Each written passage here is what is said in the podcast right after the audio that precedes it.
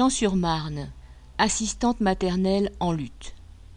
Jeudi 20 janvier, 28 assistantes maternelles de la mairie de Champs-sur-Marne, en Seine-et-Marne, ont fait grève pour protester contre la suppression d'une partie de leur congé due à la loi de transformation de la fonction publique votée le 6 août 2019. La nouvelle loi prétend leur supprimer de 9 à 13 jours de congé par an, alors qu'elles travaillent 11 heures par jour. Informées par la mairie le 6 octobre, elles ont adressé une lettre collective à la maire, Maude Tallet, PCF. Sans réponse depuis deux mois, elles ont finalement voté la grève et convoqué la presse locale. Le 20 janvier, elles ont manifesté devant la mairie avec pancartes, slogans et une chorale dynamique.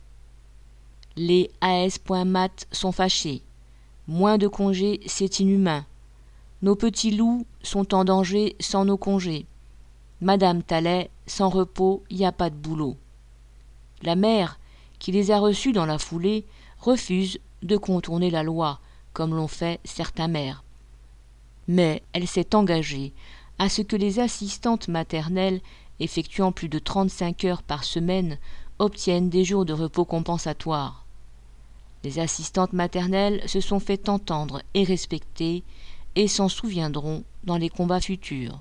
Correspondant Hello.